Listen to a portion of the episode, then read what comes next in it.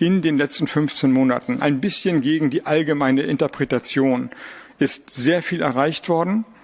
Und ja, mit diesem Klimaschutzgesetz und diesem Klimaschutzprogramm sind wir noch nicht am Ziel, aber mit dem Gesamtpaket können wir diesem Ziel noch einen ordentlichen Schritt näher kommen und vielleicht sogar dann auch es erreichen. Das war Bundeswirtschaftsminister Robert Habeck von den Grünen, der in dieser Woche ein neues Klimaschutzgesetz vorgelegt hat. Was da drin steht, schauen wir uns gleich an.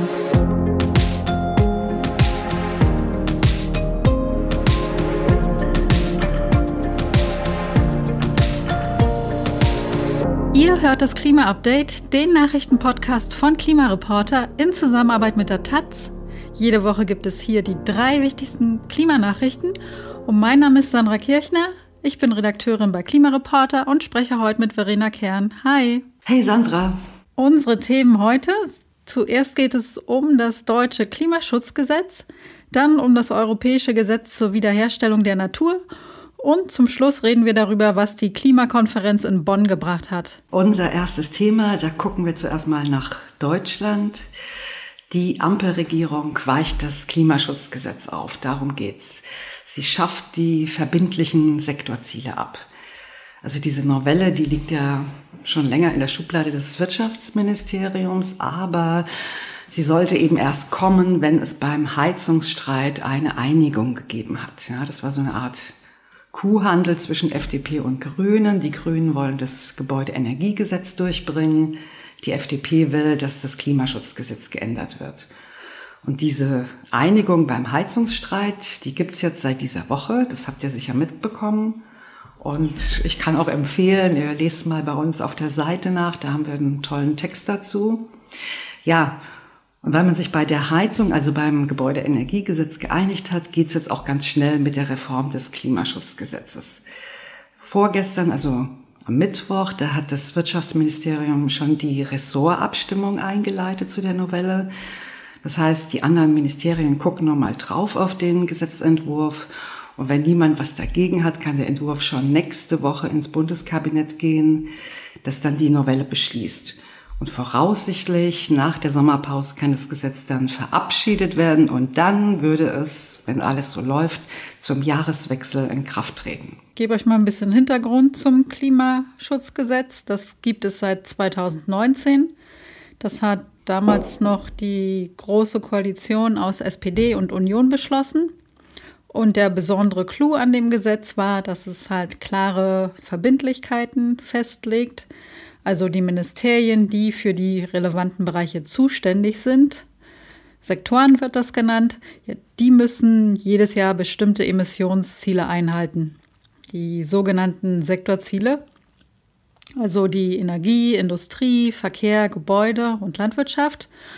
Und jedes Jahr wird geguckt, ob die Emissionen in diesem Sektor genug gesunken sind. Und wenn nicht, dann müssen die zuständigen MinisterInnen ein Sofortprogramm vorlegen und das ist mit unschöner Regelmäßigkeit eben immer wieder das Verkehrsministerium gewesen, weil im Verkehrssektor zu wenig passiert und die Emissionen nicht runtergehen. Genauer gesagt, die Ministerinnen mussten das tun, also so ein Sofortprogramm vorlegen, wenn sie die Sektorziele verfehlt haben.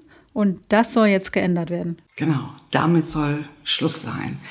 Stattdessen soll nur noch eine sektorübergreifende und mehrjährige Gesamtrechnung durchgeführt werden. Die Verantwortung liegt dann halt nicht mehr bei den einzelnen Ministerinnen, sondern ja, bei der Regierung insgesamt. Ja, und damit wird halt eines der wichtigsten Elemente des Klimaschutzgesetzes abgeschwächt.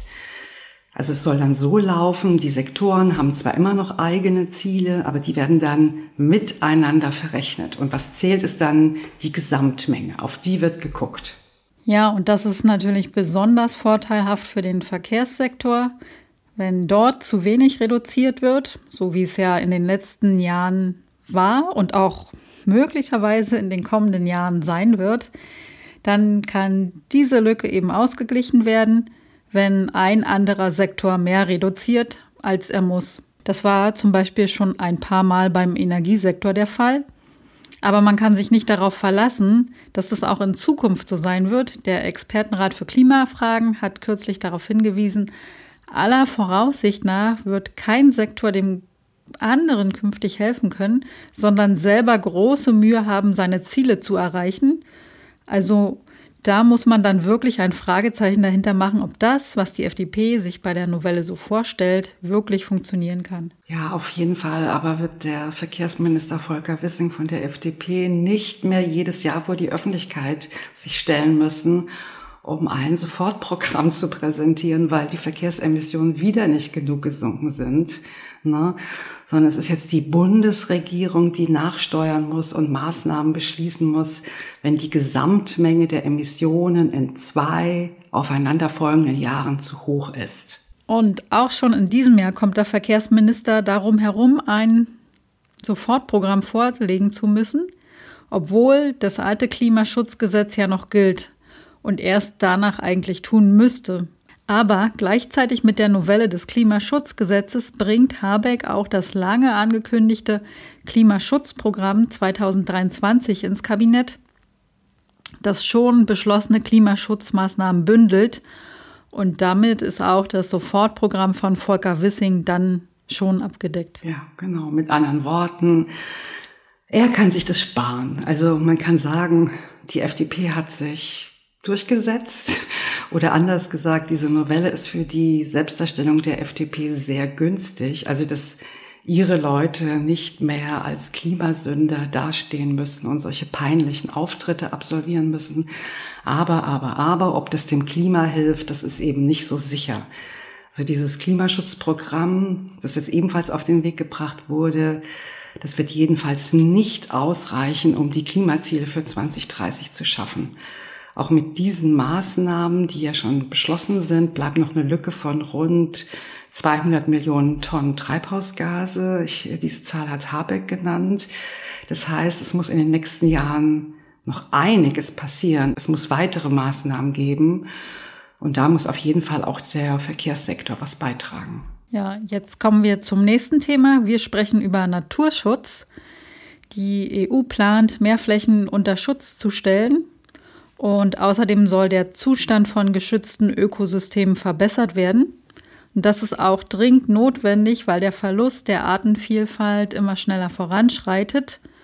Ja, und viele Ökosysteme in Europa, die schon geschützt sind, die sind in keinem guten Zustand. Und das soll das Gesetz zur Wiederherstellung der Natur ändern. Aber an dem Gesetz scheiden sich die Geister oder besser gesagt die ParlamentarierInnen. Und deshalb war die Abstimmung im zuständigen Umweltausschuss auch eine ziemliche Zitterpartie, denn bürgerliche und konservative Abgeordnete von der EVP-Fraktion, dazu gehören unter anderem CDU und CSU-Abgeordnete, ist das Gesetz ein Dorn im Auge. Sie sagen, dass Bäuerinnen dann nicht mehr auf allen ihren Flächen Landwirtschaft machen können, wenn das Gesetz so verabschiedet wird und dass das dann die Ernährungssicherheit bedrohen würde. Aber die Wissenschaft ist da ziemlich klar, das stimmt nicht. Es ist eher andersherum. Es lohnt sich in Naturschutz zu investieren, weil das die Wirtschaft vor Ort ankurbelt, Tourismus ranbringt und so weiter. Und natürlich können die BäuerInnen auch weiter auf ihren Flächen wirtschaften. Ja, und vor allen Dingen für den Klimaschutz ist es gut, um den Boden, die Äcker und alles klimaresilient zu machen, würde ich mal sagen. Na gut, also wie gesagt, im, am Donnerstag war die Abstimmung zu dem Gesetz im Umweltausschuss vom Europaparlament. Das heißt, die Abgeordneten sollten ihre Position zu dem Gesetz festlegen. Ja, und das wäre fast gescheitert. Konservative PolitikerInnen hatten einen Antrag gestellt, das Gesetz einfach komplett abzulehnen. Und nur eine ganz hauchdünne Mehrheit hat verhindert, dass das Gesetz gekippt worden ist. Aber auch der Kompromiss zu dem Gesetz, den Sozialdemokratinnen, Liberale, Grüne und Linke vereinbart hatten, der hat auch keine Mehrheit im Umweltausschuss gefunden. Ja, und so mussten die Ausschussmitglieder über 2000 Änderungsanträge zum Gesetz einzeln abstimmen. Ist wirklich irre Anzahl, ja. Und darunter waren auch Änderungsanträge, die den Gesetzentwurf schwächen. Ja, aber weil die Ausschusssitzung nur für etwa drei Stunden geplant war, haben die Abgeordneten es gar nicht geschafft, über alle Anträge abzustimmen. Ja, deshalb geht die Abstimmung Ende Juni weiter. Das heißt, viele Details zum Gesetz stehen jetzt noch gar nicht fest. Leider ist die Zitterpartie dann damit auch noch nicht vorbei, denn im Umweltausschuss sitzen ja die FachpolitikerInnen, also die, die sich nur mit Umweltpolitik beschäftigen. Und natürlich muss auch noch das EU-Parlament als Ganzes über das Gesetz abstimmen. Und auch da wollen die Konservativen das Gesetz ablehnen.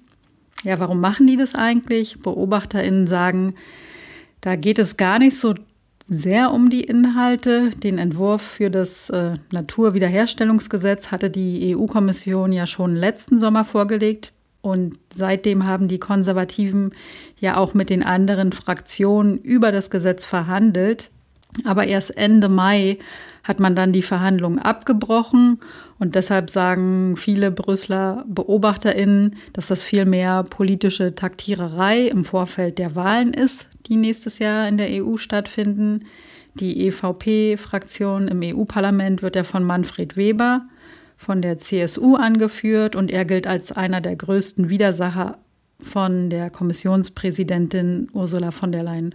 Ja, er wollte ja selber Präsident werden, wenn ich mich richtig erinnere. Ja, also einigen EVP-Abgeordneten, darunter Manfred Weber, geht eben dieser klimapolitische Kurs von Ursula von der Leyen zu weit, weil sie beispielsweise das Verbrennerverbot oder das Lieferkettengesetz ablehnen. Und aus parteipolitischen Kalkül könnte das Gesetz zur Wiederherstellung der Natur unter die Räder geraten, leider. Dabei ist das Gesetz eine der wichtigen Säulen des European Green Deal, mit dem Europa bis Mitte des Jahrhunderts klimaneutral werden will. Und der Weltklimarat IPCC sagt auch, dass wir intakte Ökosysteme unbedingt brauchen, also intakte Wälder, Moore und so weiter, wenn wir unsere Klimaziele erreichen wollen. Ja, jetzt kommen wir zum dritten Thema. Jetzt gucken wir zum Schluss noch auf das Internationale, und zwar auf die Klimakonferenz in Bonn. Die ist gestern am Donnerstag zu Ende gegangen. Und in den letzten zwei Wochen haben sich dort rund 5000 Delegierte getroffen. Ja, die Bonner Klimakonferenz, die ist nicht so bekannt. Die findet auch nicht so viel mediale Aufmerksamkeit wie die große Konferenz Ende des Jahres. Also die Bonner Klimakonferenz ist wirklich nur eine kleine Konferenz, findet aber auch jedes Jahr statt, immer im Frühjahr und immer in Bonn, weil dort der Sitz des UN-Klimasekretariats ist. Ja, und diese Bonner Frühjahrskonferenz, die ist dazu da, den UN-Klimagipfel Ende des Jahres vorzubereiten. In diesem Jahr wird es in Dubai sein. Ja, und das heißt, in Bonn sind keine großen Beschlüsse zu erwarten, aber es wird dort Vorarbeit geleistet und die ist wichtig, damit man ein halbes Jahr später bei der großen Konferenz dann vorankommen kann. Oder anders gesagt, wenn die Vorbereitungen in Bonn nicht so gut laufen, dann ist es kein gutes Zeichen für Dubai. Genau das ist diesmal passiert. Fast die gesamte Konferenz ist dafür draufgegangen, dass die Länder sich über die Tagesordnung gestritten haben. Erst am vorletzten Tag konnte dieser Agendastreit beigelegt werden. Das heißt, viele Fragen bleiben offen, denn ohne Agenda können formell keine Entscheidungen getroffen werden. Und das ist nicht gut für die Konferenz in Dubai. Dort stehen wichtige Themen an, zu denen Beschlüsse gefasst werden sollen. Und damit es klappt, braucht es eben eine gute Vorbereitung. Ja, in Dubai soll es zum ersten Mal eine offizielle Bestandsaufnahme geben, also wie so eine Art Kassensturz. Man zieht Bilanz und schaut, wo stehen wir, wie weit sind wir, um die Erderhitzung bei 1,5 Grad bis aller, allerhöchstens zwei Grad zu begrenzen und wie viel muss nachgebessert werden. Denn es ist klar, dass die Länder bislang nicht genug tun gegen die Klimakrise. Also sie müssen ihre Klimaziele nachschärfen und das steht eben jetzt an. Und der andere besonders wichtige Beschluss, der ansteht, betrifft den Fonds für Verluste und Schäden infolge der Klimakrise. Dieser Fonds soll in Dubai aufgesetzt werden. Das wurde bei der letzten UN-Klimakonferenz in Ägypten beschlossen, also dass es einen solchen Fonds geben soll. Ja, das ist ein wichtiges Anliegen der Entwicklungsländer, von denen ja viele besonders stark betroffen sind von der Klimakrise und am wenigsten dafür können. Und die Industriestaaten haben dazu Ja gesagt, aber im Gegenzug ausgehandelt, dass ein Arbeitsprogramm zu Emissionsminderung erarbeitet wird. Ja, um diese beiden Themen ging es bei dem Agendastreit in Bonn. Die Industriestaaten wollten, dass dieses Arbeitsprogramm zur Emissionsminderung auf der Agenda stehen soll. Doch eine Gruppe von Ländern hat es abgelehnt und hat gefordert, falls über Emissionsminderung verhandelt werden soll, dann muss auch über die finanzielle Unterstützung der Entwicklungsländer verhandelt werden. Ja, und es ist wirklich interessant, welche Länder zu dieser Gruppe gehörten. Es waren nicht Länder, die finanzielle Unterstützung ganz dringend nötig haben, sondern China, Indien, Russland, Saudi-Arabien sowie einige sozialistische Länder Südamerikas wie Bolivien und Venezuela. Ja, was sich China und die anderen Länder von dieser Verhandlungsstrategie versprechen, darüber kann man nur spekulieren. Jedenfalls konnte der Streit erst beigelegt werden, nachdem einer der Konferenzvorsitzenden einen dringenden Appell an die Länder gerichtet hat. Das hat gewirkt und es gab dann kurz vor Schluss eine Einigung, aber die beinhaltet weder das Arbeitsprogramm zu den Emissionsminderungen noch den Agendapunkt zu den Klimahilfen. Ja, und die Folge ist leider, es hängt jetzt noch mehr davon ab, welchen Job der designierte Präsident der Klimakonferenz in Dubai machen wird, ob er es hinbekommt, dass es Fortschritte gibt beim Senken der Emissionen und auch bei den Klimahilfen. Ja, und da sind viele skeptisch, weil eben Sultan al-Jabbar, das ist der designierte Präsident der Klimakonferenz, der ist ja nicht nur der Industrieminister der Vereinigten Arabischen Emirate, sondern er ist auch der Chef der nationalen Ölfirma ADNOC. Also wir werden sehen, hoffen wir immer noch das Beste. Das war das Klima-Update für diese Woche. Schön, dass ihr dabei wart. Abonniert uns gern in eurer Podcast-App und lasst uns eine Bewertung da, wenn ihr uns gern hört. Und schreibt uns auch gern an klima-update at klimareporter.de, wenn ihr uns direkt erreichen wollt. Ja, und danke an Claudia Mastrominico, die uns diese Woche mit einer Spende unterstützt hat. Tschüss und bis bald. Ciao.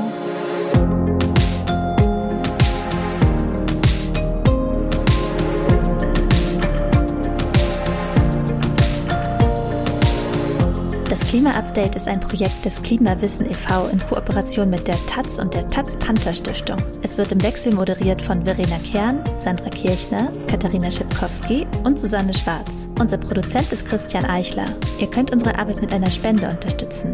Dazu besucht uns auf www.verein-klimawissen.de.